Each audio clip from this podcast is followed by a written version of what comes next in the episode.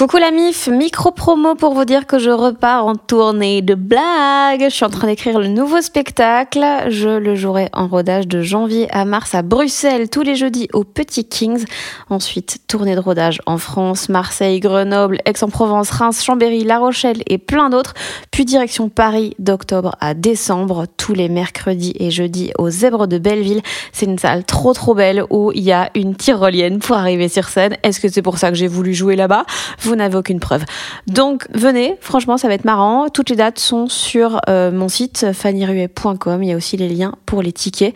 Donc euh, voilà, j'ai trop hâte. Des bisous. Salut, je m'appelle Fanny Ruet et vous écoutez Les gens qui doutent.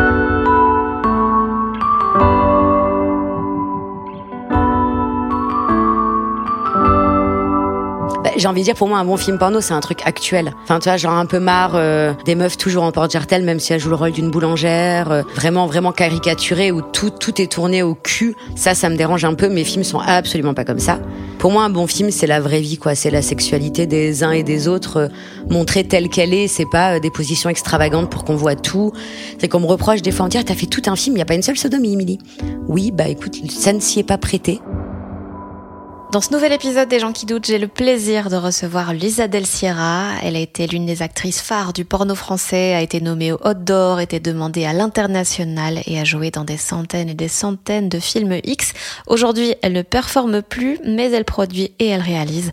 Elle est également coordinatrice d'intimité chez Dorsel et infirmière, mais surtout, elle est très chouette. On s'est rencontrés il y a quelques mois lors d'une interview d'Ivan 52 pour Proximus Pix et c'était tellement drôle et intéressant que j'avais très envie de la recevoir voir dans Les gens qui doutent pour parler de plein de choses, de ce que c'est, dans le fond, un bon film porno, du fait que sa carrière dans le X a parfois compliqué sa vie personnelle, de comédie pornographique, de ce que ça fait d'avoir moins de libido quand on travaille dans le X, de ce qu'il anime aujourd'hui dans son métier d'infirmière. Et attention, cet épisode contient le terme gaucho de la branlette. J'espère que ça vous plaira. C'est quoi ta vie en ce moment? En ce moment, euh, bah, je viens de bah, quitter la Belgique pour rentrer à Bordeaux.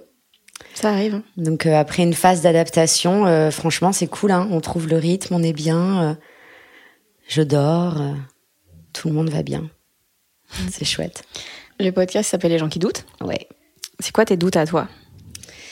Bah de faire bien quoi, de faire assez de manière générale. Que ce soit dans la sphère privée, tu sais quand tu deviens maman, t'as toujours l'angoisse bah, de faire de la merde comme tes parents, quoi, de passer à mhm. côté de trucs tellement flagrants euh, qu'ils ont percuté 20 ans plus tard quand je leur ai dit, euh, quand j'ai verbalisé clairement. Sinon là, à ce moment-là, j'étais quand même pas très heureuse, euh, mhm. un peu mal dans ma peau.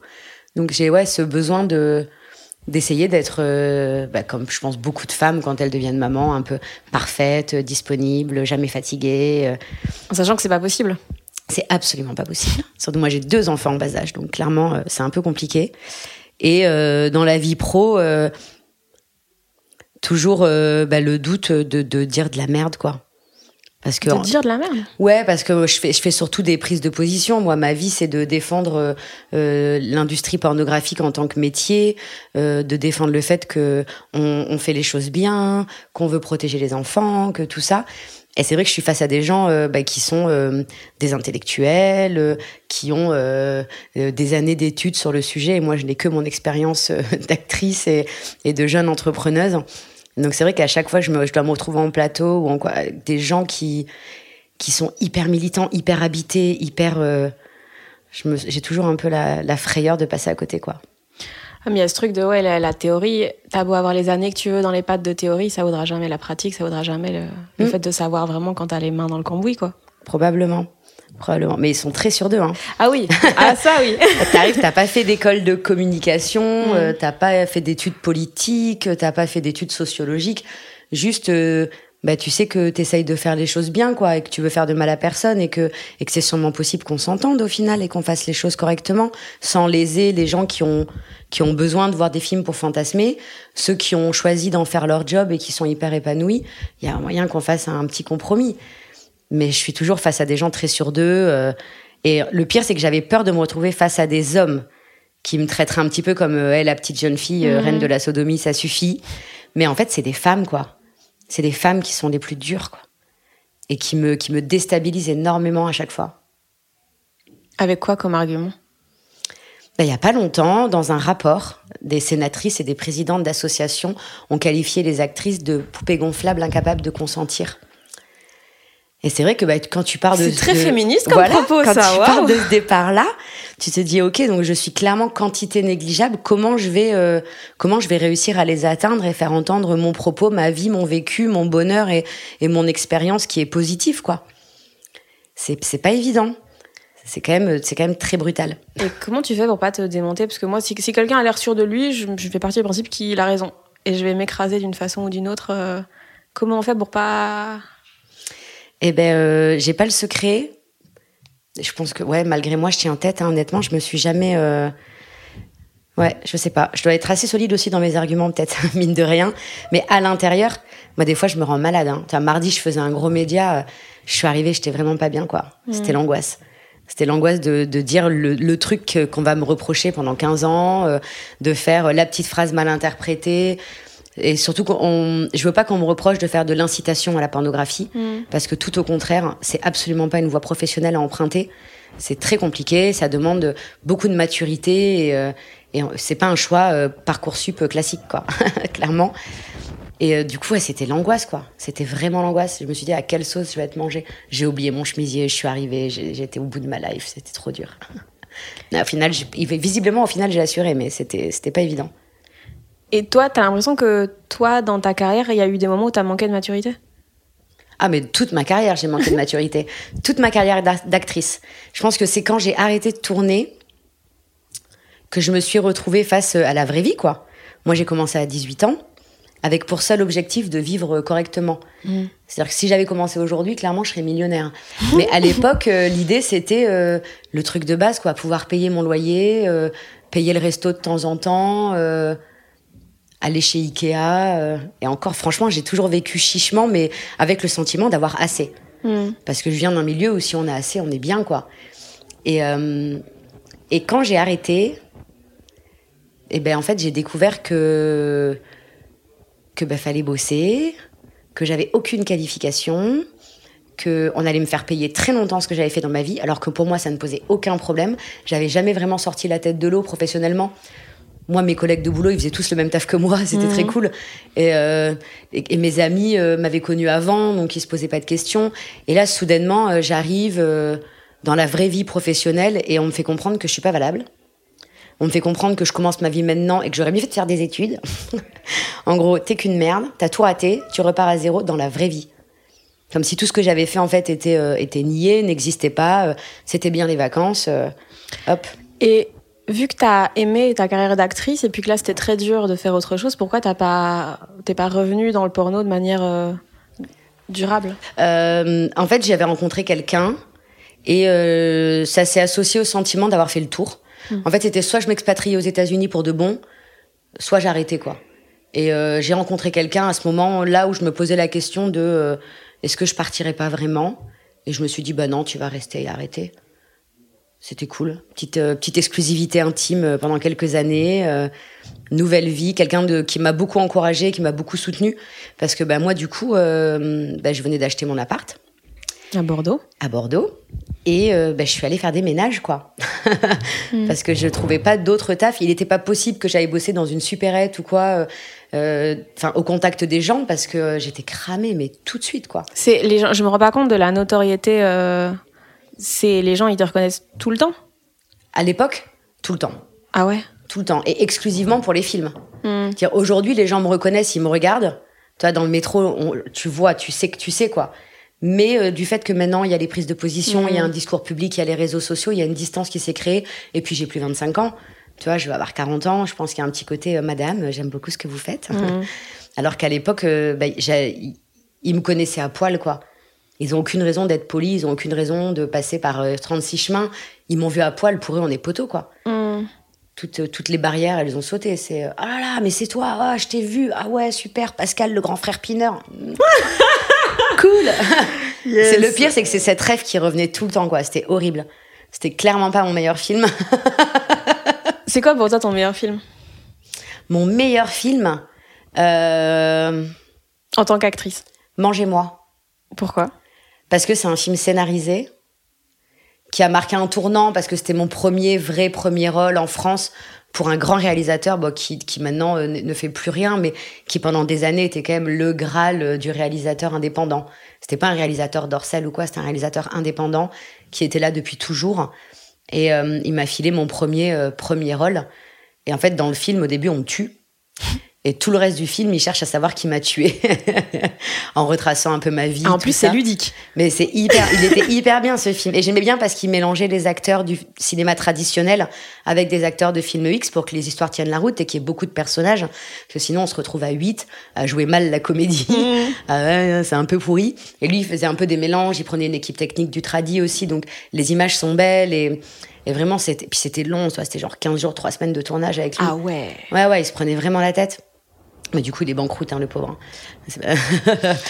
Mais euh, ouais, je pense que Mangez-moi, ça a été euh, le film qui m'a fait accéder au statut de, de star du X, quoi. Et pas juste, ah tiens, bah, elle est dans tous les films, elle. C'est rare les acteurs euh, X qui, sont... qui jouent bien Oui, c'est rare. Pourquoi? Parce que c'est de moins en moins rare, mais parce que pendant très longtemps, moi, au tout début de ma carrière, il y avait que des films avec des scénarios. Donc tout le monde devait jouer euh, à peu près correctement. Il suffisait pas de savoir faire une belle scène et de mettre de l'intensité. Fallait aussi savoir euh, apprendre son texte et, et, le jouer à peu près correctement. Et avec l'arrivée euh, d'Internet, du gonzo, les scènes mmh. sans aucun dialogue et tout, un peu le tout venant de la bite a pu venir tourner des scènes, quoi. C'était, c'était beaucoup plus facile. Mmh. Et et là, on revient un peu à l'idée du scénarisé parce qu'ils se mettent à faire euh, euh, des TikTok, des réels, des machins, à faire des contenus pour leur propre page où ils ont bien compris que il faut donner un petit contexte s'ils veulent que ça marche. Et donc, on revient là depuis euh, euh deux trois ans à des acteurs et des actrices qui ont envie de, de, de jouer un petit peu, qui demandent des rôles qui leur ressemblent pas trop parce qu'ils ont envie de faire des scènes qui sont pas forcément proches de leur sexualité. Ils ont envie de, de jouer des rôles qui sont pas eux. Quand je dis à Anita Rover, tu vas faire euh, j'en sais rien, la fille un peu folle dingue, elle me dit ah cool. Parce que c'est une fille un peu folle dingue. Quand je lui ai dit, ah, tu vas faire la maîtresse hyper chiante, qui va absolument, euh, qui se sépare et tout ça, et vraiment, tu vas être insistante, pas drôle. Elle a trouvé ça chouette à faire, quoi. Et elle me l'a bien fait en plus. Mais euh, pendant très longtemps, ouais, non, ça n'avait plus, plus vraiment d'importance de savoir dire trois mots. Du coup, on avait perdu ce côté cinéma de genre qu'on avait pourtant. Comment t'as commencé, toi? Eh ben, j'ai commencé euh, sur un tournage d'Orcel. Euh, j'avais fait des photos pour Haute Vidéo parce que j'avais rencontré un acteur et une actrice à Bordeaux euh, dans les soirées, tout ça. Et ils avaient fait des photos de moi. C'était mon premier trio avec eux. C'était cool. et ils ont fait des photos de moi qu'ils ont envoyé à un magazine qui est venu faire un sujet sur moi alors que j'avais pas du tout envisagé de, de tourner ni rien. Je connaissais rien. J'avais jamais vu un film. Je connaissais juste. jamais vu de porno? Non, juste le nom Clara Morgan parce qu'à l'époque tout le monde connaissait Clara Morgan, mais j'avais jamais regardé. C'est la dame des calendriers. C'est ça. C'est la dame des pour les camionneurs. Et, euh, et, donc je connaissais absolument rien. Et quand le magazine Notre Vidéo est sorti, il y a euh, Marie-Laurence de Rochefort, directrice de casting euh, chez Dorsel, qui m'a contacté en me disant oh, Tu voudrais pas tourner une scène? J'ai dit bon, Pourquoi pas?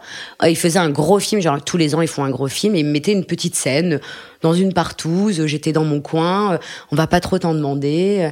Et, et j'ai commencé comme ça, en fait. J'ai débarqué Salut, c'est moi.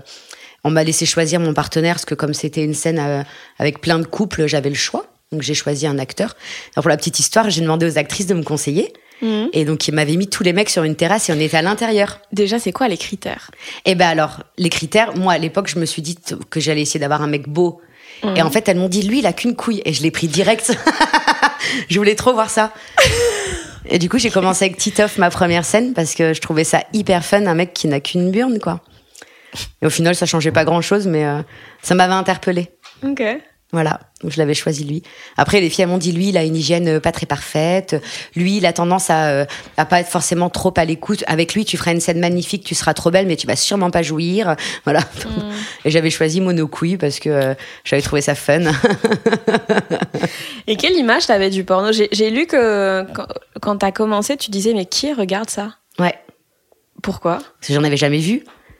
J'en avais jamais vu. Je, ne savais pas dans quel contexte on, on, regardait ça. Quelle était la démarche de se rendre à l'époque dans un sex shop pour acheter son DVD ou euh, le samedi euh, devant Canal. Euh, moi, j'avais pas ça. Après, j'avais pas de de domicile fixe. Je squattais chez les copines, les copains. J'allais beaucoup en technival. Je travaillais dans les bars. J'avais pas une vie qui était ma sexualité n'était pas euh, un aspect de ma vie très important. Mmh. J'avais pas vraiment de partenaire. Je me sentais pas particulièrement désirable ni désirée. Enfin, c'était pas important, quoi. Moi, mon truc, c'était de faire la fête, gagner un peu de sous pour être tranquille et voilà, quoi. Aller voir la mer si, si je peux. Et quand, quand j'ai commencé, j'associais même pas ça du tout à de la sexualité. C'est du spectacle. Ouais. Pour toi, c'était. T'avais en tête que les femmes, elles jouissaient aussi? Est-ce que, ou est-ce que pour toi, c'était juste un peu euh, très masculin comme truc et elles y prenaient pas de plaisir C'était quoi ton. Mais en fait, comme j'en avais jamais vu, je m'attendais pas à avoir un orgasme, mais en mm. même temps, à 18 ans, j'en avais jamais eu non plus. En tout cas, avec un partenaire. Mm. Euh, moi seule, oui, mais sans avoir, sans avoir forcément associé ça euh, à du sexe et à un orgasme parce que ben, je suis une génération un peu biberonnée à jeune et jolie, et, et donc l'orgasme, c'est un truc que l'homme te donne. Euh, donc ce que je me faisais moi toute seule, c'était probablement pas un orgasme. Et donc j'avais une vie sexuelle qui n'était pas du tout construite, qui était loin d'être aboutie. Et je pense que c'est grâce à la pornographie, même si pendant les premières années, euh, l'objectif c'était euh, de faire des belles scènes, que le réalisateur soit content. J'avais pas l'impression vraiment de donner mon intimité, de partager quelque chose de spécial avec l'acteur. Ça, c'est venu plus tard, sur des périodes de célibat où clairement, sur les tournages, je profitais des acteurs et des actrices comme personne. voilà, ça m'a permis de consommer de tout et dans de bonnes conditions et d'apprendre plein de trucs que j'aurais sûrement jamais fait dans la vie privée le point de départ n'était pas du tout sexuel. Hmm. C'était une expérience, rencontrer des gens, euh, euh, certes gagner un peu de thunes, mais à l'époque c'était même pas euh, le, principal de mes revenus, puisque sur les deux premières années j'ai dû tourner cinq ou six films. C'était pas, il n'y avait pas d'objectif particulier quoi. Et quand j'ai voulu en faire mon job. L'objectif était de rendre le réalisateur heureux, que l'acteur n'aille pas dire que j'étais une partenaire relou ou quoi ou qu'est-ce, enfin être pro quoi ça a tout de suite été un truc très pro. Et c'est ensuite plus tard que c'est devenu un truc dans lequel je me suis éclatée euh, plus euh, personnellement. Euh, quand et comment est-ce que tu as compris que tu étais un objet de désir, que tu pouvais, si t'avais jamais, si tu t'étais jamais senti désiré avant, t'as dû péter un câble? Quand t'as compris ce que tu pouvais provoquer chez les gens Je l'ai compris vachement plus tard. Ah ouais Ah oui. Beaucoup, beaucoup plus Il y avait des indices, hein ah Mais même quand j'étais actrice, il y avait toujours une actrice plus connue, plus belle, plus grande, plus célèbre, qui faisait des, des performances, je sais pas, mieux que les miennes. En tout cas, on allait toutes le week-end dans salon érotique signer des autographes. Et clairement, j'étais pas la plus attendue. Hein, jamais. Et pourtant, je travaillais dur, hein, je tournais pas mal et tout. Je pense qu'il a fallu attendre les États-Unis, où euh, aux États-Unis, les acteurs euh, voulaient tourner avec moi. Là, je me suis dit, waouh, avec moi? Ok. Et ils étaient tous beaux, gentils, euh, sympas. Bon, à part quelques-uns, il y a forcément des cons. Hein. Mais, euh, et c'est quand, j'étais aux États-Unis que je me suis rendu compte qu'en fait, euh, en fait, j'étais quand même une femme pas dégueulasse, quoi. Et en France, j'avais pas ressenti ça. Parce que l'acteur, il a pas forcément du désir pour toi. Il vient faire sa scène. L'actrice, la plupart du temps, elles sont ni homo ni bi. Les scènes lesbiennes, bah, elles font avec, quoi. Donc Avec forcément, leurs grands ongles là. Ouais, franchement c'est pas ouf. Hein. Donc c'est vrai que euh, dès que t'as le malheur de leur faire euh, ressentir un petit peu quelque chose aux filles, euh, ah non on arrête, on arrête, couper, couper, parce que parce que je vais quand même pas avoir un orgasme sur un tournage. Il y a beaucoup de filles à l'époque qui ah refusaient de jouir, ah, notamment sur les scènes homosexuelles, parce qu'elles se sentaient pas homosexuelles. Et donc, bah, suffisait que tu broutes un peu trop bien, couper la scène, toi, t'es dégoûté, tu dis enfin, profite, quoi. Ferme-la, profite. je suis à ta disposition, moi. Et c'est vrai que toute ma carrière en France, avant que je m'expatrie, ça a été un peu, j'étais, j'étais un peu perdue, quoi. Est-ce qu'on m'aime, est-ce qu'on m'aime pas, est-ce que, est-ce que je fais des, vraiment bien mon travail, pourquoi je suis jamais vraiment sur les covers des DVD, pourquoi euh, ça fait cinq ans et j'ai toujours pas eu la couve de haute vidéo alors que la dernière Pimpoy, là, qui arrivait il y a six mois, euh, tout ça parce qu'elle ressemble un tout petit peu à Brigitte Bardot. j'étais, j'étais un peu, euh, un peu frustrée. Ouais, c'était un peu. Euh, puis dans ma vie privée, je, finalement, je rencontrais que des mecs qui, dès qu'ils apprenaient ce que je faisais, bah, ils attendaient euh, le cirque du soleil à la baraque, alors que bah non, en fait non, j'ai pas trop envie. Donc c'est vrai que ça a été un peu. Et en arrivant aux États-Unis, mais j'étais peut-être plus âgée aussi, 2011. J'avais quel âge en 2011 26 ans. Ouais, peut-être un peu plus un peu mieux dans mes baskets, un peu plus décidé, un peu plus. Euh, je sais pas. mais bonasse. Je me suis sentie bonasse là-bas, clairement. Je suis rentrée euh, avec beaucoup plus de confiance en moi. Je suis devenue super relou avec les producteurs et tout quoi. Quand je suis rentrée des États-Unis, ouais, c'était euh, tu veux que je fasse ton film, bah c'est premier rôle ou rien. Ça suffit quoi d'être un second couteau qui se fait toutes les DP, mec. Ça va quoi. Les... Ah oui, double peiné, d'accord. J'ai pas le jargon. T'as pas le jargon. Mais ça devait être très bizarre, euh, parce que je, pense qu'aux États-Unis, les, les, actrices X sont beaucoup plus respectées qu'en France. Mm. C'est vraiment un, milieu où il y a beaucoup d'argent, beaucoup de. Et du coup, ça doit être très bizarre d'être une méga star, alors que c'est un truc où les gens sont toujours très réticents dans la vie et il doit y avoir une, une énorme différence. Euh, de statut un peu. Ah ben oui, c'est très bizarre parce que autant à Los Angeles parce que ça se passait à Los Angeles, tout le monde connaît quelqu'un qui est dans l'industrie pour adultes ça ne pose aucun problème quand on me demande ce que tu fais de dire je suis dans l'industrie pour adultes. Acteur, actrice, caméraman, euh, euh, j'en sais rien, maquilleuse, il y en a qui font que ça. C'est normal, ça fait partie du paysage. Euh, quand tu rentres en France, chaque fois qu'on me demande ce que tu fais, je suis dans l'industrie pour adultes, c'est beaucoup moins bien reçu. Alors que là-bas, on peut aller à des avant-premières, on peut aller à des concerts en étant invité dans les loges et tout ça. C'est quand même c'est pas, il n'y a pas de différence finalement vraiment entre le cinéma et le cinéma pour adultes. Et du coup, en, termes d'ego, ça doit être bizarre de d'être professionnellement, de faire des trucs de ouf hyper euh, reconnus, et personnellement, les gens. Euh... C'est pas un job. Ouais. Ce que tu fais, c'est pas un travail. Et comment comment tu construis ton ego euh, avec ce truc hyper. Euh, t'es complètement paumé. Parce que tu rentres chez toi, dans ta famille, tes proches, tes copains, bah t'es un peu une merde, t'es un peu la personne encore un peu paumée. Eux, ils ont des boulots, ils ont des CDI, le bon vieux CDI. Ils vont commencer à acheter des baraques, à penser à faire des mômes. Et il serait temps que tu construises ta vie, Émilie. Mm, mais les gens, ils, ouais, ils associent un peu le travail à un truc chiant, quoi. Ah, le travail au sens de l'effort, quoi. Mm. Le travail au sens de l'effort. Alors qu'aujourd'hui, le travail, c'est pas que l'effort. Euh, c'est aussi faire ce qu'on aime, quoi. En espérant en vivre, mais avant tout faire ce qu'on aime. Et trouver le bon compromis entre, bon, ben, c'est alimentaire, mais en même temps, c'est pas si relou. J'aime quand même y aller, il y a des bons côtés.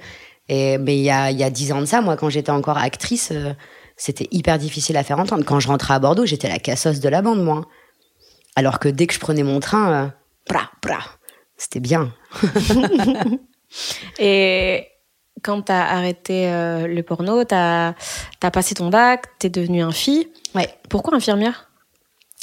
Et eh ben en fait, à la base, quand j'ai arrêté le porno, donc je suis allée faire des ménages. Et de fil en aiguille, je suis devenue auxiliaire de vie.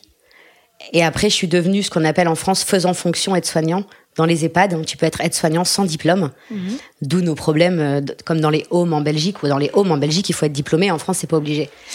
Et tellement euh, il manque de gens. Ah, tellement il manque de gens. T'as des coiffeuses qui viennent faire des 12 heures le week-end pour finir, finir les fins de mois, quoi. Mhm. C'est pas compliqué de faire une toilette. Bon. Euh, et en fait, de là, je me suis dit, bah, pourquoi pas me former, quoi. J'avais le sentiment de ne pas de pas faire les choses vraiment très bien. Quand je voyais une ou deux diplômées qui venaient, euh, elles avaient quand même des techniques, elles savaient communiquer avec les gens. Et moi, j'avais le sentiment que mes résidents, j'étais pas euh, exactement ce qu'il leur fallait. Donc, j'ai passé le concours, j'ai fait l'école d'aide-soignante. Et en fait, pendant l'école d'aide-soignante, j'ai fait que des stages à l'hôpital. Et là, j'ai rencontré des infis. Et je me suis dit, mais leur job, il est ouf, quoi. Et dès que j'ai quitté l'école d'AS, ben, j'ai passé mon bac et j'ai présenté mes concours pour l'école d'inf. Et, euh, et voilà. Et j'ai été diplômée pendant le Covid. Et qu'est-ce que t'aimes là-dedans? Ben, j'aime euh, ben, la relation à l'autre. Enfin, ok, euh, il y a les soins techniques euh, qui sont ben, qui sont chouettes parce que parce que t'es utile, parce que tu tu soignes, parce que tu tu stoppes la, la douleur. Et mais il y a aussi le privilège d'accompagner ces gens dans des grands moments de vulnérabilité. Et moi, je l'ai surtout vécu pendant le Covid, du coup.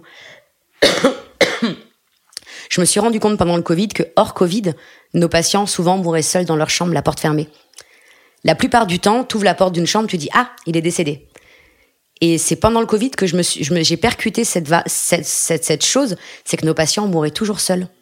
Et euh, grâce au Covid, en fait, on a commencé, à, moi j'ai commencé en tout cas à vraiment être là, quoi, à être là jusqu'au bout, à être là parce que finalement on savait que la famille ne pourrait pas venir. Et en vrai, euh, la famille est rarement là à l'instant T. Et euh, et donc c'est pendant le Covid que j'ai développé tout ce côté humain. Alors j'étais partie à l'école d'inf pour euh, des responsabilités, des soins techniques, faire absolument de la réanimation, que des trucs de dingue, des grandes spécialités. genre le syndrome du Superman de l'aide de l'infirmière et de l'aide-soignante. Et en fait, pendant le Covid, j'ai découvert tout l'aspect humain, tout l'aspect éthique et déontologique, tous ces moments où on est bien plus que celle qui va faire un bilan et poser une sonde nasogastrique, quoi. Et c'est ça que j'ai aimé. J'ai aimé, euh, j'ai aimé pouvoir être là, quoi, avoir ce privilège. Ok. Et euh, est-ce que pour toi, il y a un parallèle entre les deux ou pas? Parce que c'est quand même prendre soin des gens dans les deux cas de manière très différente. mais il y a, y, a, y a, quand même un truc. Euh, ben, peut-être. En tout cas, moi, j'ai pas de problème avec pipi, caca, nudité, prépuce. ma première toilette, j'y suis allée. Bon, c'est peut-être pas le physique. J'en ai vu d'autres. voilà, c'est peut-être pas le physique de certaines grandes actrices, mamie, mais vous inquiétez pas. Je suis là, ça va aller. Mais non, je sais pas quel est le parallèle. En tout cas, c'est drôle parce qu'il y a beaucoup, beaucoup d'actrices qui viennent du soin, des nouvelles actrices, et il y a finalement beaucoup d'anciennes qui partent dans le soin et dans le social. Donc je pense qu'il y a quelque chose à creuser. je ne sais pas quoi, mais euh, il y a quelque chose, ouais. Maintenant, tu produis, tu réalises? Oui. D'ailleurs, tu produis euh, parce que quand on t'a demandé qui allait produire le film que tu voulais réaliser, t'as dit moi? C'est ça. Et puis t'as appelé ton comptable en mode on va devoir créer une boîte. Exactement. euh, quid? Ben ouais, des, je sais pas ce qui m'a pris. J'ai amené ce scénario à Canal et, et il m'a fait venir deux jours après. il m'a dit bah écoutez, on va l'acheter euh, en préachat. Qui te produit? Et j'ai dit moi.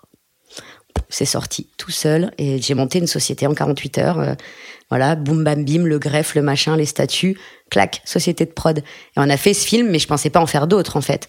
Ah oui? Non, non, non, ce film-là me tenait à cœur parce que je l'avais écrit en fait il y a très longtemps. Et, euh, et j'avais vraiment envie de le faire. En plus, j'avais rencontré une actrice, euh, j'avais envie que ce soit elle, et voilà, je l'avais, j'avais envie de le faire, quoi. Bon, clairement, entre ce que j'avais imaginé quand je l'ai écrit, ce que j'ai eu sur le tournage et ce que j'ai eu finalement au montage, hein, on est dans une énorme dyslexie cinématographique. mais euh, mais j'étais très contente. Et en fait, euh, Canal m'a dit l'année d'après, bah vas-y, on recommence, écris-nous quelque chose. Et maintenant, j'en fais deux par an. Donc je suis contente. Et d'où ça part l'idée d'un film porno Qu'est-ce qui, qu'est-ce que, est-ce que c'est une scène Est-ce que c'est une histoire Est-ce que c'est une actrice Ça dépend. Là, j'ai le dernier film qu'on a fait, ça s'appelle euh, euh Ménage à trois ou plus. Mhm. Ça part d'un couple d'acteurs et d'actrices qui sont mariés depuis dix ans, qui sont parents et qui sont en trouble depuis euh, depuis un an ou deux là. Donc ils vivent avec une autre femme qui va porter leur, prochain enfant. D'ailleurs, il, il, va aller se marier avec elle là-bas euh, aux États-Unis. Euh, ensuite, il se, il, se mariera avec la femme ailleurs. Enfin, je sais pas comment ils ont prévu. Ils vivent à trois, ils sont très heureux. Et donc, je suis partie, je suis partie de ce trouble. Je me suis dit, mais c'est what the fuck de vivre à trois, quoi. Et donc voilà, j'ai parlé, j'ai parlé d'un mariage qui n'allait pas bien et, et, qui finalement ira beaucoup mieux s'il y a une troisième personne. Mais ça dépend. Euh, il m'est arrivé de, de piquer des histoires à des potes. Genre euh, Frank Belloc avait fait un film avec Kev Adams où il est euh, sex addict ou love addict, je sais plus c'était quoi. Et moi j'en ai fait j'en ai fait love etc. Je fais un peu la version Q beaucoup plus débridée où j'ai j'ai pris quelques instants de son film et, et j'ai fait ça mieux. Évidemment, j'ai fait ça beaucoup mieux que lui. Et je voulais lui piquer là le truc de Nouvel An là dans l'ascenseur, mais euh, j'ai pas trouvé d'ascenseur. T'as pas trouvé d'ascenseur? Bah, Un ascenseur dans lequel on peut faire des scènes de cul et tout ça quoi. Un faux ascenseur, il faudrait un faux ascenseur idéalement. Ok. Et je cherche d'ailleurs une fausse cabine d'ascenseur à louer. Eh ben, euh, pour tourner mon prochain film. et c'est quoi pour toi un bon film porno? Qu'est-ce que tu cherches? Qu'est-ce que est-ce que tu fais ce que toi t'auras envie de voir ou est-ce que pas du tout? Mais moi je consomme toujours pas. Hein. Toujours pas. Toujours pas. Parce que as, sinon, si tu te branles devant un film, tu penses au travail? Ouais, non, mais même en fait, je je ça, ouais je pense que parce que je connais un peu tout le monde dans les films mm. je sais exactement comment ils l'ont fait et, et l'amateur me branche pas du tout je trouve ça glauque euh, vraiment très glauque pourquoi? Bah parce que c'est fait dans de mauvaises conditions du coup donc ça me plaît pas non plus je sais pas. Je pense que si un, si un joli couple de filles m'envoyait des vidéos perso, ça pourrait marcher. Mais, euh, mais sinon, euh, je suis, moi, c'est dans ma tête, plus toute seule. C'était quoi la question de base? Je suis en train de réfléchir à comment je me masturbe, du coup. C'est c'est que c'est quoi pour toi un, bon film? Un bon film porno. Bah, j'ai envie de dire pour moi un bon film porno c'est un truc actuel. Enfin, tu vois, genre un peu marre euh, des meufs toujours en porte-jartel, même si elles jouent le rôle d'une boulangère, euh, toujours avec des fossiles, même si elles sont, euh, je sais pas, secrétaires, vraiment, vraiment caricaturées, où tout, tout est tourné au cul. Ça, ça me dérange un peu. Mes films sont absolument pas comme ça. Mais en même temps, du coup, mes films marchent pas très très bien. tu vois. Euh, mon, mon, film précédent s'appelait Profession acteur-actrice. Mhm. Déjà, on l'a mis en écriture inclusive avec l'accord de Canal+. C'était un peu leur idée, et bon, clairement, ça a bloqué le consommateur, ah l'écriture inclusive. Ouais. Parce que ça a une vibe trop euh, porno féministe. Ouais, je sais pas, trop, trop gaucho de la branlette. Euh, je sais pas, ça n'a, ça n'a, ça n'a pas plu. Ça n'a pas plu à l'homme blanc de 52 ans et demi qui est le consommateur de, de, Canal. Ah ouais. Et donc l'idée, c'était d'aller dans une agence euh, d'acteurs et d'actrices X et plus de, de, les filmer dans leur vie quand ils viennent chercher leur contrat, quand ils baisent avec leurs femmes, quand ils baisent hors plateau. Je voulais pas montrer une scène de cul d'un tournage, mais montrer un peu la vraie vie euh, de ces gens-là. Donc c'est plus docu-fiction. Et en fait, je crois qu'ils aiment pas qu'on leur parle de porno, clairement. Mm. Quand ils regardent un porno, ils veulent du fantasme. Ouais, sinon ils se euh, voient en train de se branler plutôt que de voir. Peut-être que mon prochain film ce sera finalement les hôtesses de l'air, hein, je ne sais pas. J'ai pas encore fait les métiers, tout ça, je, ça me branche pas trop. Pour moi, un bon film, c'est la vraie vie, quoi. C'est la sexualité des uns et des autres, euh, montrer telle qu'elle est. C'est pas euh, des positions extravagantes pour qu'on voit tout. C'est qu'on me reproche des fois, on dit, ah, t'as fait tout un film, il y a pas une seule sodomie, Emily. Oui, bah écoute, ça ne s'y est pas prêté. Oui, mais quand même, il aurait fallu au moins une sodomie. Bon, bah, ok, j'y penserai pour la prochaine fois. je, laisse mes acteurs et actrices euh, kiffer un peu, quoi, et je leur demande de pas me faire, euh, genre, les grosses trucs face cam, pâte écartée, talons aiguilles. J'ai pas envie de filmer ça. Ça doit être. Euh, déjà, quand t'es réalisateur dans le cinéma traditionnel, t'as intérêt à connecter très fort avec tes comédiens. Dans le porno, ça doit être hyper intense. Tu passes beaucoup de temps avec eux ou est-ce que j'ai l'impression quand vous partez en tournage euh, au fin fond de la France, c'est genre une colo quoi C'est une colo. Clairement, c'est une colo. Et euh, je pense que plus on plus on s'amuse, plus on on est tranquille. En gros, il euh, y a à manger, chacun est bien logé. Plus on leur propose des bonnes conditions de vie, plus ils sont contents de faire des belles scènes et de se laisser aller. J'étais hyper contente sur mon dernier tournage. j'ai tous les garçons qui ont fait leur scène naturellement. Donc ils se sont absolument pas aidés de substances médicamenteuses. Et ça, c'est un gros fléau dans le porno depuis euh, genre 2017. Moi, quand j'étais actrice, il n'y a jamais eu ça. Mais aujourd'hui, euh, c'est devenu vraiment un fléau. Ils, utilisent des substances qui sont interdites. Et je leur demande de ne pas s'en servir sur mes tournages dans la mesure du possible, en leur garantissant tout le temps nécessaire, euh, en discutant du choix de l'actrice en amont, de la situation qu'on va mettre en place pour que ça leur parle et tout ça. Et, et euh, on a pu avoir euh, quasiment euh, allez, 7 scènes sur 10 naturelles. Et je me dis, bah, ça, c'est parce que, parce que voilà, ils étaient bien, quoi. Ils se sont sentis à l'aise, ils se sont sentis libérés psychologiquement pour pouvoir se focus sur quelque chose qui leur plaisait et, et, vraiment faire leur scène comme doivent le faire un acteur et une actrice X depuis toujours, normalement. C'est un milieu qui est assez, je pense, difficile à à promouvoir dans le sens où tu peux rien montrer de manière trop explicite sur les mm. réseaux, donc tu peux pas les sneak peek et tout. Tu disais TikTok, c'est autorisé de mettre. Euh, Alors moi j'ai TikTok depuis hier. J'ai vu. Parce qu'il y a trop de faux comptes. Il y a trop de faux comptes. Et puis même les médias, euh, ils, ils, identifient des faux comptes. Hmm. Donc c'est bon, c'est trop. Là c'est trop. Ça y est, j'y vais. Je vais sûrement jamais faire de, de trucs dessus, mais au moins euh, pour avoir un vrai compte. Euh, effectivement, on peut difficilement promouvoir nos produits, mais comme c'est le cas de toutes les créatrices de contenu qui sont sur OnlyFans, sur Mime, hmm. on a la, la capacité de vendre quelque chose qu'on ne montrera jamais, et on fait ça très bien. Parce qu'au final, je pense qu'il faut pas prendre les gens pour des cons. Il y a encore énormément de gens très cérébraux qui sont capables de beaucoup d'imagination et quand on leur en montre un tout petit peu, hmm. ils sont dans la mesure de se dire ah il y a un truc intéressant. Et euh, c'est finalement on est très bon en commerce. On est très bon. Ah bah peut-être pas ma boîte parce qu'encore une fois on est vraiment très nul. Mais en fait on est nul en VOD. On est bon sur Canal mais on est nul en VOD. Genre les gens, et s'ils l'ont pas vu le samedi soir, euh, ils iront ah pas le chercher. Ouais, je sais pas comment ça se fait. Mais mes covers aussi, je cherche. La dernière fois, j'ai juste mis un énorme clitoris en cover et j'ai appelé le film Sex Therapy. Et ils m'ont dit, mais si tu mets pas une fille, au moins une fille. J'ai dit, mais j'ai pas envie de mettre une fille. C'est, une fille. Ouais. Et là, je voulais mettre les fesses d'un homme avec les mains de fille dessus. On m'a dit, tu peux mettre les fesses d'un garçon. Ah, ça vend pas ça? Ça vend pas les fesses d'un garçon. C'est comme une femme de couleur.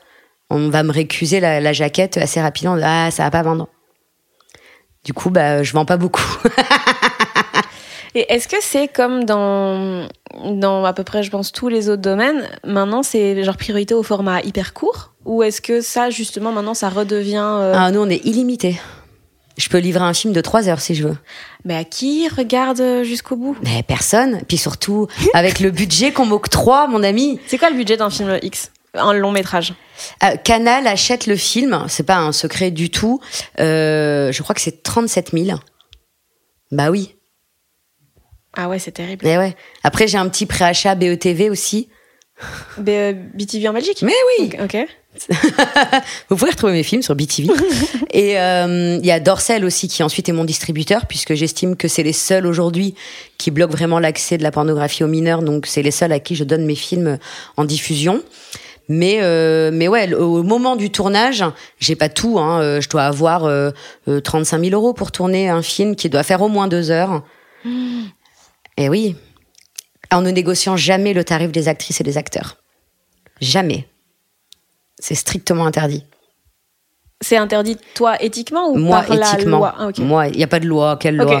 La loi pas, de qui passer que une loi porno, toi Ben, je On pensais aimerait que bien, justement, t'avais, t'avais proposé. Enfin, y a. y a- J'ai fait la charte déontologique qui, qui, qui promeut de bonnes pratiques, mais qui n'est pas contraignante. Ah oui, d'accord. Donc, il y a des, des diffuseurs qui l'ont intégré à leur contrat. Donc, à peu près, euh, une, certaine, une certaine partie de la charte déontologique sont maintenant dans le contrat Canal+. Donc, si on veut que son film passe sur Canal, il faut répondre à ces exigences-là en termes de tournage. Euh, Dorsel a même été plus loin, ils ont été encore plus drastiques, mais ça part de la charte déontologique aussi. Donc, ça bouge un petit peu, hein. Mais, euh, mais en soi, on fait quand même un peu ce qu'on veut. Hein. Si on veut, on fait ce qu'on veut. Hein. Si on veut diffuser tout seul, tourner tout seul, et, et pas mettre de capote, et pas demander les tests, et pas faire signer de contrat, et pas demander de pièce d'identité, au final, on fait quoi? On balance son film sur un tube, Un tube, c'est un site euh, les, sites, gratuit? euh, les sites Ouais. gratuits, et on vit de la pub, on vit, on vit du clic. C'est, rentable la pub euh Aucune idée, moi je fais pas ça. Ok. T'as, jamais fait ça? Non. Et euh, ça, j'ai l'impression qu'il y a quand même plein de tes vidéos qui se retrouvent sur des sites comme ça. Plein. Trop. Et du coup, toi, tu touches rien là-dessus? Absolument rien. Il y a pas longtemps, on faisait le compte, euh, je préparais un, un- un- une conférence, et j'ai plus de 5,5 milliards de vues sur ces pages-là. C'est plus qu'Avatar. ça rend ouf ou pas? Moi, je veux 10 centimes à chaque fois. Ah waouh Juste 10 centimes. Et Et, y a- le pire, c'est que c'est des bouts de scène avec des titres des fois, mais genre au secours. Et des trucs, euh, ils, déjà, ils m'ont découpé. Moi, je suis gros sein, gros cul, French girl. J'ai mais les gars, je suis, enfin, moi, mettez mon blaze. Lisa Del Sierra, tu vois, ça serait cool. Juste, euh, tu vois. Petit pied aussi, des fois, je suis. J'avoue, t'as des méga petits pieds. Mais non, non, tout ça, c'est volé, tout ça, c'est, c'est ripé. Et, Et donc, c'est d'autres je- gens qui touchent Ah la oui. pub. Ah c'est Ceux qui l'ont Il y a posté. zéro protection des auteurs. Rien. euh, Ah. Rien du tout. J'ai euh, j'ai assigné je ne sais combien de fois les plus grandes plateformes euh, via mon avocat pour dire bah, retirez mes contenus. Et euh, ils me répondent bah, créez-vous un profil, on vous les rebalance. Et c'est vous qui toucherez. Mais toi, dit, mais en fait, pas. je veux pas être sur les tubes parce que vous ne respectez pas la loi. En tout cas, sur le territoire français, il suffit de dire je suis majeur pour rentrer. C'est nul en fait. Moi, j'ai pas envie d'être visionné gratuitement par des enfants. J'ai pas envie. Donc juste supprimez-moi quoi. Et non, j'y suis toujours. Malheureusement. Ok. Tu disais personne ne regarde euh, jusqu'à la fin des films longs. Pourquoi vous les Ah si, faites? nos programmateurs. Ils regardent nos diffuseurs. Pourquoi on les fait? On les fait parce que euh, parce que c'est un peu ce qu'on nous demande, parce que euh, parce que le film va resservir. Je parle en termes de, de consommation. Euh, le mec qui va le regarder le samedi soir sur Canal, peut-être qu'à la première ou à la deuxième scène, bon, il a eu, euh, il a eu son coït et c'est super. Il va prendre sa douche, euh, il va manger un morceau, j'en sais rien, et il se remet devant son écran. Et il va regarder peut-être euh, euh, la fin du film où il y a une autre scène, il va se refaire plaisir avant d'aller se coucher. Ou le mec qui l'a acheté en VOD, euh, il peut visionner une scène par une scène par une scène. Ah il y en a au moins 7 ou 8. Donc c'est lui qui se fait du gonzo, hein. il regarde pas vraiment l'histoire, tu vois, mais euh, il y a 7 ou 8 scènes pour servir à différents moments euh, de la journée. euh. En vrai, je sais pas. En vrai, je dis ça, j'en sais rien. Je sais pas pourquoi ils nous demandent 3 heures de film. Ah, c'est une demande de leur part. Ah oui, oui. Enfin, Ca- Canal demande pas trois heures. Canal ne met plus de limite. Mhm. Il y a plus de limite de temps. Euh, par contre, euh, Dorsel, clairement, plus c'est long, mieux c'est. Ils font des films de trois heures, trois heures et demie. euh, mais euh, je pense que c'est parce qu'ils font du payant. C'est ça aussi. C'est les, ils vendent du porno payant. Le mec achète son film. Ouais, donc il faut que ce soit. Il veut pas acheter un film de cent- de- d'une heure, d'une heure et demie. euh, Vas-y, euh, il veut un vrai truc, quoi. Il veut. euh, ça coûte un abonnement Netflix, le bordel. T'as déjà pensé à faire des dingueries? Genre, tu fais le film début classique et tout, et puis à la fin, vu que tu pars du principe que personne ne regarde, tu fais des trucs fous. tu mets des dragons et tout. On, on, non, alors pas à ce point-là. Mais on voulait, en fait, on voulait faire un film à une époque où à la fin ça tourne en film d'horreur parce que les films d'horreur porno ça marche pas du tout. Ah ouais? Ouais, ça marche pas du tout. Et euh, on s'était dit vas-y, on fait le film. Et euh, au bout d'une heure et demie, ça part un peu en vrille, genre changement d'ambiance euh, et, et c'est nimp, tu vois. Et bon, Canal n'en a pas voulu parce que je suis obligée de leur dire qu'Ami me l'achète, tu vois. Hmm. Il y a des gens qui vont le voir avant qu'il soit diffusé. Ils vont me dire, euh, meuf. Bah, tant mieux, d'un euh, côté. Ça va pas. Oui, tant mieux parce que j'ai eu des erreurs d'export euh, à 48 heures de la diffusion télé, il faut que je rappelle mon labo à Marseille.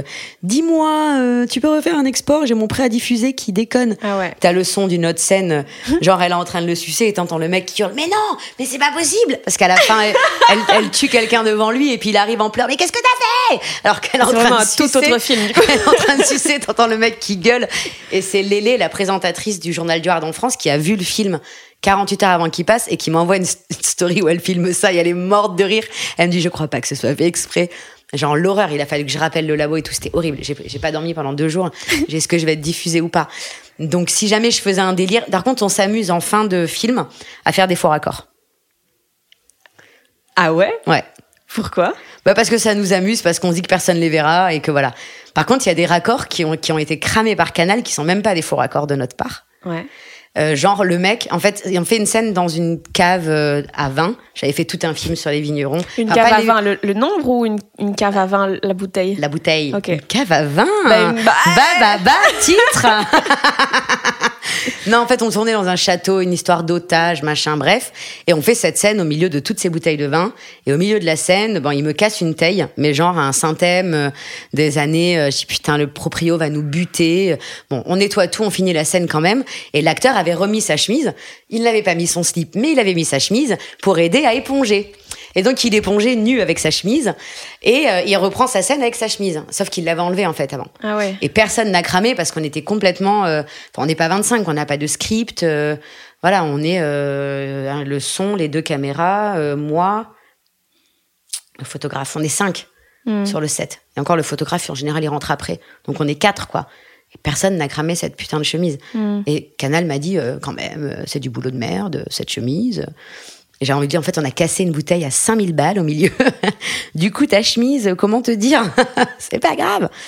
Mais bon. Mais des fois, on fait ça. On met des petites erreurs à la fin, euh, une valise qui change de couleur, des petits trucs comme ça. Rétro fermé, rétro ouvert, on s'amuse. Tu fais quoi une comédie? Mais j'en ai fait plein des comédies. Genre avec des blagues euh, fort bah, fort Alors avec des blagues fort fort, des blagues qui souvent tombent à l'eau parce que il y a, y a pas y a pas quand même pas beaucoup de monde qui sait vraiment jouer la comédie. Mais si si, j'ai fait des comédies. Faudrait que je t'envoie mes films. Bah, je, n'ai pas tout vu parce que t'en as fait, t'as as tourné genre dans 800 films. Ah mais pas ah ceux que j'ai fait en tant qu'actrice. Ah oui, là il y a tu parles de mes réalisations. Là, bah là des réals du coup ouais. Mais les réals, j'ai fait des trucs un peu drôles. Peut-être que ça ne fait rire que moi. Ça c'est fort possible. ça c'est possible. Par contre, en tant qu'actrice, j'ai fait beaucoup de comédies. Ah ouais? Ah oui. Parce que parce que c'est ce que tu dégages, un truc un peu gaulerie, bonne ambi. Je sais pas, mais en tout cas parce qu'à une époque c'est ce qui marchait. J'ai fait euh, Desperate Sex Wife où c'était vraiment la parodie drôle euh, de, de Desperate Housewife. C'était laquelle? Je sais plus, putain. Je sais plus laquelle j'étais. Mais j'étais la gauche. Donc je cassais tout, quoi. Ah, Suzanne. Ah, peut-être c'était ça. Moi, je, genre, il me nique, je lui casse la tub, je devais le blesser et tout. Enfin, c'était vraiment drôle. Vraiment, c'était drôle. C'était un drôle de truc. J'ai fait euh, Austin Power XXX. Ça, c'est drôle. en tant qu'actrice. Écris-moi des vannes de cul, des, des vannes de films de cul. trop chaude. Hein. On coécrit un film de cul drôle. Trop chaude. Il faut le signer, hein, faut l'assumer. Moi, je suis chaude. Vas-y. Si c'est fait avec toi et que je sais que tout le monde est dans des conditions. Ah, tout le monde sera bien, euh, t'inquiète pas. Je suis trop chaude. J'y veille personnellement. ok. Euh, ça a foutu le. Tu disais tantôt, ça a foutu le bordel euh, dans tes relations au début quand t'as commencé le porno? Tu prends ton air méchante comme ça. Mais pas du tout, je prends mon air plus sérieux. D'accord. ok. Ben, ça a foutu le bordel parce que j'étais quand même une jeune femme qui, qui se cherchait dans la vie personnelle. Quand on a 20 euh, ans, euh, on peut faire des erreurs de jugement et rencontrer des garçons qui sont pas les bons ou des filles qui sont pas les bonnes. Et, et ben, je me cherchais comme tout un chacun, sauf qu'on attendait de moi que je sois déjà à fond, quoi. parce que parce que je faisais des films X, donc euh, ça va, tu vas pas chipoter. Tu couches le premier soir, euh, tu te fais enculer, tu fais tout, mais alors que pas du tout quoi. Mais alors pas du tout. Et du coup, euh, j'étais, j'étais, j'ai, j'ai, pendant un certain temps, j'ai été quand même très abîmée par les gens parce qu'ils attendaient de moi, alors qui est en total décalage avec euh, la fille de, de mon âge euh, que j'étais, euh, classique, qui débute dans la vie affective et, et amoureuse, et, et, dont on attendait surtout une vie sexuelle, quoi. Et est-ce que pour c'était compliqué uniquement pour les autres ou pour toi aussi de savoir où, où, étaient les limites, où étaient alors moi j'ai jamais vraiment su où étaient mes limites. Mais pour les autres, oui, compliqué. Parce que. Euh, parce qu'en fait, ils savent, ça, brouille leur grille de lecture. C'est, je l'aime bien quand même, mais je peux absolument pas me mettre en couple avec elle. Que vont dire mes potes, ma famille, mmh. euh, ou alors, euh, eh ben, je les ken et finalement, eh ben, elle est plutôt sympa. J'aurais bien voulu la revoir, mais j'ai fait de la merde parce que je les ken et j'ai disparu ou je l'ai mal, je me suis mal comportée mmh. et, et j'ai mille exemples, pas mille, mais quand même pas mal, exemples en tête, de, de surtout de garçons, parce que je pense que les nanas euh, sont beaucoup plus au clair euh, quand elles doutent, elles doutent, elles le disent, quoi. Mm. Elles sont assez franches. je pense à une meuf que j'ai fréquentée, euh, elle, elle savait pas où ça allait aller, mais elle me l'a dit. Elle m'a dit voilà, moi avec ton métier, et eh, je sais pas quoi. T'es vachement absente, tout le monde projette vachement de trucs sur toi, on me pose déjà plein de questions, alors tranquille quoi. On se voit, c'est chouette voilà, on se mm. promet rien. Euh, on a parlé d'exclusivité au bout d'un certain temps, et, et voilà, ça s'est fait, euh, ça s'est fait tranquillement, quoi. Alors qu'un mec, euh, c'est assez immédiat, quoi. Hein. C'est très, voilà, faut te mettre dans une case tout de suite, machin. Mm. Si par malheur tu débordes de ta case, ils savent plus où ils habitent. donc c'est ouais, c'est un peu compliqué. Et puis bon, il y a ceux qui juste sont des cons, mais qui sont des cons avec tout le monde, que tu sois actrice ou pas. S'ils peuvent profiter, entre guillemets, hein, d'une nénette qui a un peu le cœur entre les cuisses, euh, bon, bah, ils y vont, quoi. Quitte à blesser derrière et, et, à nous voler du temps de vie. bon, je pense que ça, c'est toutes les nanas, quoi. Et est-ce que même hors des relations amoureuses, j'ai l'impression que ça doit quand même biaiser vachement les relations euh, parce que les, les gens, j'imagine que les gens sont intimidés, on savent pas exactement comment t'aborder, non? Même juste euh, en, mode euh, ah vas-y c'est chouette, vas-y on discute machin. Ils sont pas. Ça, n'arrive pas. non non c'est rare. Euh, même quand les gens savent ce que j'ai pu faire dans ma vie ou le fait que maintenant je réalise ou que je sois militante pro éthique tout ça, ils vont pas forcément aborder le sujet avec moi ou vouloir en parler parce que parce qu'ils maîtrisent rien de ce que je fais en fait. Ils savent pas en fait.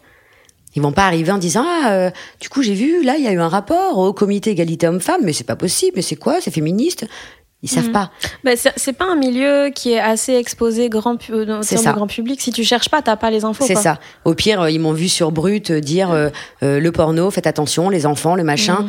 Donc bon, mais ils auront pas de matière en fait pour engager la conversation. Donc ça crée toujours une petite une petite distance un peu froide, mais en même temps pas si froide parce que bon ils m'ont quand même vu à poil. bah oui. Donc ouais, c'est un peu c'est un peu bizarre. Mais de, de manière générale, aujourd'hui c'est quand même beaucoup plus simple. Je sais pas pourquoi. Est-ce que c'est mon âge? Est-ce que c'est euh, le fait que j'en ai absolument plus rien à faire de ce qu'on peut penser de moi, de ce qu'on peut dire de moi? Moi, j'ai vraiment le sentiment d'avoir réussi ma vie.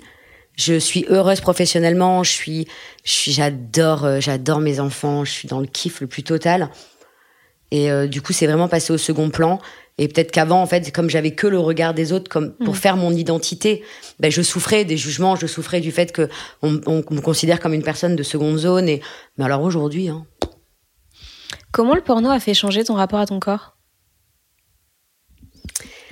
Eh bien, euh, le porno, euh, autant dire que pendant longtemps, le porno m'a fait douter beaucoup de mes qualités esthétiques, parce que c'est pas parce que t'es actrice que t'es belle, hein euh, t'es actrice parce que potentiellement des gens vont fantasmer sur toi et que t'es en mesure de le faire et que tu te débrouilles pas trop mal. Les actrices sont pas forcément belles de prime abord. Hein. Euh, moi, je suis pas belle de prime abord. Quand je rentre dans une pièce, on fait pas waouh ou je suis pas non plus. Euh, ça va quoi. Mais euh, donc ça m'a fait beaucoup douter. Surtout que j'ai eu une, énorme remarque sur mon tout premier tournage où le réalisateur a dit bon, on va lui couvrir les seins parce que là, ça se casse la gueule. Tu vas les refaire si tu veux continuer, non? J'avais 18 ans, quoi. Et ouais. Et pour la petite histoire, j'étais quand même très potelée quand j'étais jeune. Et c'est suite à une énorme perte de poids à l'adolescence que oui, j'avais les seins qui tombaient un petit peu. Donc j'avais déjà un vécu avec mon corps qui était pas, euh, qui était pas fastoche, fastoche, quoi. Mm. Donc ça m'avait, euh, ça m'a mis une claque dans la gueule. Et puis on a passé des années à me dire que j'avais un gros cul en France. Et il a fallu que je parte aux États-Unis pour qu'on me dise, tu pourrais pas l'avoir un peu plus gros. Là, je me suis dit, mais en vrai, qu'est-ce que je les emmerde, quoi? Merci Kim Kardashian, je trouve son, son truc euh, euh, complètement déconnecté du mien, mais elle a, bien fait une chose pour moi, c'est que finalement, eh ben, mon gros cul, il était pas si mal. ben oui. Est-ce que ça a toujours été clair euh, pour toi de, de mettre le sexe à la bonne place dans la vie? Tu vois, c'est compliqué déjà quand on fait pas de porno, c'est compliqué de savoir des fois de, confondre le désir et l'amour, de confondre euh, les fois où tu penses que tu as de la libido et en fait c'est juste que tu as envie d'être aimé, d'être désiré. Euh, est-ce, est que toi ça a brouillé les pistes ou ça t'a aidé justement de faire du X? Eh bien, je pense que euh, ça m'a aidé dans le sens où où ça a quand même ça m'a aidé à m'affirmer. Donc je me suis je me suis cherché moins longtemps peut-être et que, que d'autres que d'autres jeunes femmes parce que parce que j'étais au contact de personnes très épanouies, très sûres d'elles, avec une sexualité euh, palpable dont ils savaient parler, qui dont euh, qu'ils maîtrisaient et et qui se voulaient toujours en pleine évolution. Alors que je pense que si j'avais été juste une petite bordelaise lambda, j'aurais peut-être mis des années et des années à me dire en vrai ça, ça, ça, peut bouger, ma sexualité peut évoluer, peut être différente et je peux être attirée par toutes sortes de gens. Et, euh, et en fait, je peux aussi être attirée. Je suis pas simplement, euh, c'est pas juste, euh, je me fais draguer par un mec. au bout d'un ou deux rendez-vous, je vais, je vais lui faire une fellation et probablement qu'on va passer à l'acte. Et puis on va se mettre en couple. Et puis à un moment donné, je vais me rendre compte qu'en fait c'est nul, qu'il me respecte pas. Et puis je vais passer à autre chose. Ça, c'était quand même le schéma typique de toutes mes copines à l'époque. Alors que moi, étant dans la pornographie, euh, la sexualité n'était pas une relation en soi. C'est pas parce que je vais coucher avec toi que tu es important pour moi ou que tu as une place quelconque dans ma vie. Parce que pour moi, le sexe, c'est du divertissement. Ça n'a rien de personnel. Et donc, euh, ça m'a quand même drôlement, euh, drôlement mise à l'abri de pas mal de trucs. Mais en même temps, ça m'a aussi fait passer à côté de beaucoup de choses que j'ai eues sur le tard. La fameuse intimité exclusive qui est arrivée quasiment, euh, quasiment à 30 ans, euh, où je me suis dit, bah là, en fait, euh, je n'ai envie que de cette personne et donc je ne, je n'aurai d'intimité qu'avec cette personne. Et j'ai découvert ce que c'était que l'intimité d'ailleurs. Pour moi, vraiment, les relations sexuelles, c'était, c'est comme aller en boîte, quoi. C'est un moment très cool qu'on partage avec le plus de gens possible. et c'est génial. Et si tu comprends pas ça, bah, t'es juste un gros con et puis tu bouges, quoi. Hmm. Est-ce que il y a des moments dans ta vie où tu as eu moins de libido et, tu t'es dit que ça allait poser problème, du coup, vu que c'était ton métier? Euh, En fait, j'ai jamais associé la libido au tournage parce que je vais faire mon travail. Ah ouais, ouais Et que l'appétit vient en mangeant la plupart du temps. C'est vrai. Euh, je peux arriver sur un plateau, euh, pas du tout dans le truc. Et en fait, ça se passe méga bien et je fais une de mes meilleures scènes et j'ai pris beaucoup de plaisir. Comme je peux arriver sur un plateau, remonter à bloc, c'est un acteur que j'adore, on s'entend trop bien, on adore se retrouver tous les deux et ce jour-là, bah ça le fait pas et on passe une journée un peu moyenne, on a juste fait notre job. Mm. C'est vraiment pas euh, libido dépendant. Mais par contre, oui, moi j'ai eu une période, mais euh, pas du tout pendant ma carrière. Euh, c'est récent, c'est le postpartum quoi. Moi, c'est ma première vraie période sans libido de ma life. Je me suis toujours, même si j'ai pas de partenaire, beaucoup masturbée, beaucoup fantasmée. Et, et en vrai, j'ai toujours des partenaires je suis incapable de me passer de sexe. Mais là, eh ben, euh, flop, quoi. Rien. Nada. Aucune envie. Et ça t'a fait quoi? Parce que ça a quand même été eh ben, une grande partie de ta vie. Eh ben, rien à faire. Pas du tout important. Et je ne supportais pas qu'ils viennent me ragasser avec ça. Oui, mais quand même, notre vie privée. Oui, mais en fait, je t'explique, je suis crevée, ma priorité, c'est ça, ça, ça, ça, ça. Et euh, le sexe est passé au millième plan de ma vie. Genre, rien à faire. Non nécessaire. Bouge. Ouais. C'est pas ça. En plus, j'ai même dit des choses qui, genre, euh, improbables. Ça peut absolument pas être le curseur d'une relation. Parce que je ne supportais pas la pression qu'on me mettait. Euh. Mm. Mais ouais, non, en fait, euh, zéro envie, quoi. C'est pas encore vraiment revenu en fait, mais euh, ça va venir. J'ai l'impression que c'est pas c'est pas un milieu où les gens ils aient envie que t'aimes ton travail. J'ai l'impression que c'est un milieu où si tu dis que, que en fait les gens ils préfèrent voir les actrices porno comme des victimes, j'ai l'impression, qui font ça. euh. Ouais, faut regretter. Le titre de film de, du livre de Katsuni, c'était Ne dis pas que tu as aimé ça. Ou ne dis pas que c'était bon, ou un truc dans le Euh, genre. ne là. dis pas que tu aimes ça, je pense. Ouais, ne dis pas que tu aimes ça. Parce que c'est pas, euh, c'est pas envisageable, euh, c'est pas moral. euh, c'est plus facile d'être une, euh, je pense, que c'est plus facile d'être une repentie euh, qui a fait ça parce qu'elle avait pas le choix, euh, qui a pas vraiment aimé. Tu vois, ce discours-là est tout à fait entendable. Mais dire ah ben non, mais c'était génial. Écoutez, quel est le problème C'est plus dur déjà. C'est quoi que t'aimais toi le plus? Euh, ce que j'aimais le plus, bah, c'est que moi, en fait, de ma life, j'ai pas eu de patron, quoi. La relation que j'avais avec mon agent, c'était pas mon patron, c'est lui qui bossait pour moi. C'est le, le principe même de l'agent, quoi. Donc ouais, moi, c'était ça, quoi. J'ai pas de boss. J'ai été, euh, j'ai toujours géré mon truc, euh, moi. Alors, je veux prendre ce tournage-là, je le prends. Je veux pas prendre celui-là, je le prends pas. Et euh, l'avion à telle heure, bam, boum, mon taxi, ma valise, tac, tac, tac, je vais faire mes tests. Pouc. Moi, j'aimais bien. J'aime bien ce côté indépendant. Et en même temps, euh, il faut quand même avoir un agent. J'ai l'impression que tout était très à l'instinct, à vas-y, on fait les choses, nanana. Tu penses que t'aurais fait quoi dans la vie si t'avais pas eu cet instinct? Putain, j'aurais peut-être tourné pour Jackie et Michel, t'imagines? Non, je sais pas ce que j'aurais fait. euh, j'aurais fait. Oh là là. J'aurais peut-être été actrice. Dans, dans des vrais films. Non, j'aurais pas supporté. Pourquoi? Ah, vous êtes long. Dans les vrais films. Pour tourner une minute utile, là, il Ah vous ouais. faut cinq jours. C'est pas possible, ça. Mm.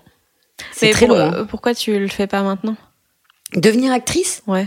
Pas parce que maintenant, euh, je veux dire, je suis tellement, euh, je suis reconnaissable. Le, le réalisateur, il me met dans son film, euh, on va lui en parler, quoi.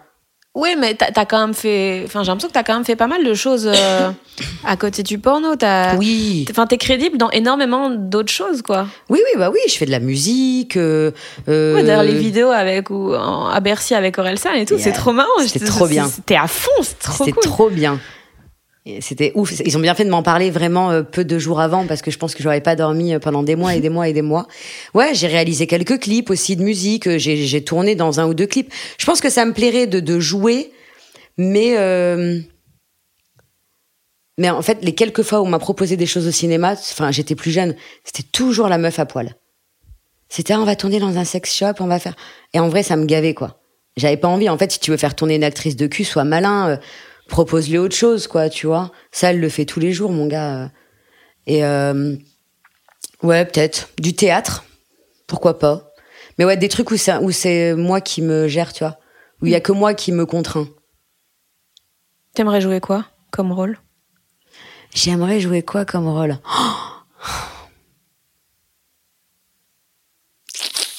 En vrai, Hmm. c'est rigolo parce qu'il y a deux jours, j'ai vu la bande-annonce du film sur Florence Artaud. Moi, je veux jouer euh, une femme euh, qui, qui, qui, défonce tout le monde, quoi. C'est horrible de dire une femme qui a des couilles parce que c'est la pire expression au monde, je trouve. Mais euh, ouais, une femme qui a marqué l'histoire, ouais, Simone Veil, pourquoi pas. je pourrais jouer Marlène Schiappa dans les films sur Macron. Écoute, je peux prendre un hernier, hein. C'est pas compliqué. Et moi aussi, j'ai fait la couve de Playboy. Merci beaucoup. bah, merci à toi. J'espère que l'épisode vous a plu. Dans la description, je glisse plusieurs liens où suivre Lisa Del Sierra et retrouver ses films. Je mets aussi quelques autres liens où me suivre moi sur les réseaux, Fanny Ruet sur Facebook, Twitter, Instagram. Et bien sûr, n'hésitez pas à vous abonner à ce podcast pour ne rien rater des prochains épisodes. Des bisous Et comme d'habitude, cet épisode a été mixé par le fabuleux, l'incroyable Maxime Wattieu.